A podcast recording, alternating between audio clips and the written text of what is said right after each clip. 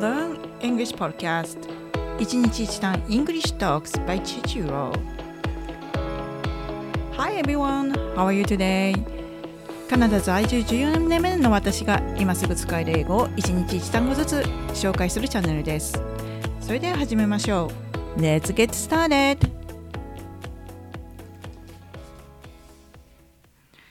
さて、こちらではイースターの4連休になります。カナダだと、カナダで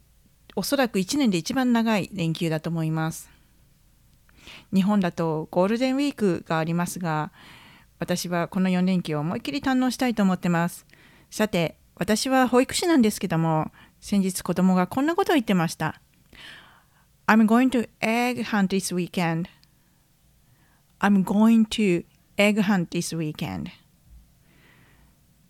これは私は今週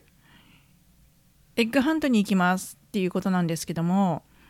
まあエッグハントっていうのはですねイースターのイベントの一つでですねプラスチックの卵の中にお菓子やおもちゃを入れて隠してそれを子どもたちに探させるというゲームなんですね。でおそらく1年でハロウィンの前に大きなイベントでこの機会をこれをきっかけに子どもたちはキャンディーとかおもちゃがたくさんゲットできるというのでとっても楽しみにしていますね。まあ、週明けどんな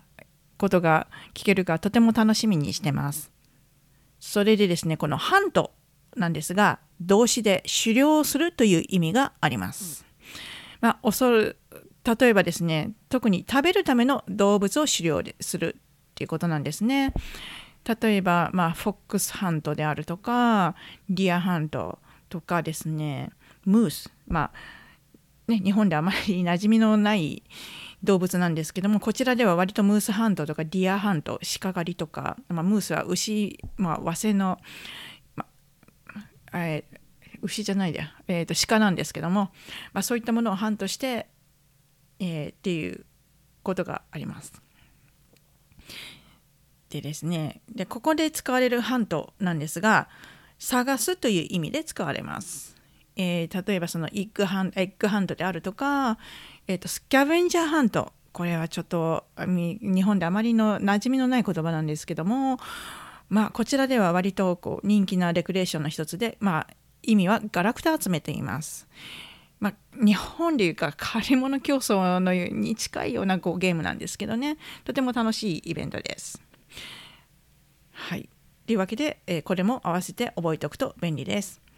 さてさてもうすでに混乱されてる方もいるかもしれないですけども、まあ、果物日本ではまあいちご狩りがこれから始まると思うんですけどいちご狩りであるとかりんご狩りとかブルーベリー狩りっていうこのガリって出てくるますよね。これハンドでどういう英語で何て言うか気になるなってる方多いと思うんですけれどもこの場合はハンドではなくピッキングという言葉を使うことを覚えておきましょう。そしてですね、えー、果物は単数ではなく複数形を使うということもポイントです。例えばいちご狩りの場合は picking strawberries 図がつきます。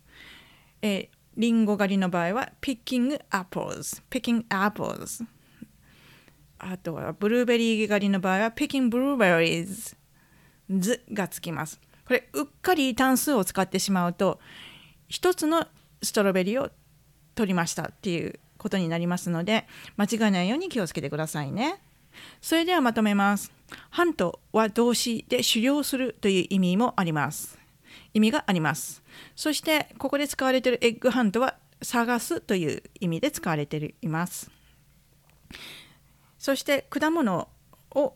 果物狩り、まあ、いちご狩りとか、まあ、リンゴ狩りの場合はピッキングを使います。ピッキングストロベリーズ複数を使うことを覚えておきましょう。まあ、ちなみに私の父なんですけども、えーと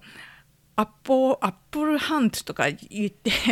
うちの旦那に「何それ?」って言われた経験があります。まあ、そういったあの恥をかかないためにも知っておくだけでも非常に便利な言葉です。はいさて今日のレッスンはいかがだったでしょうか？今日のレッスンはこれまで。えー、それではイースターのご挨拶で終わりにしたいと思います。Have a happy Easter! See you next time! 拜拜。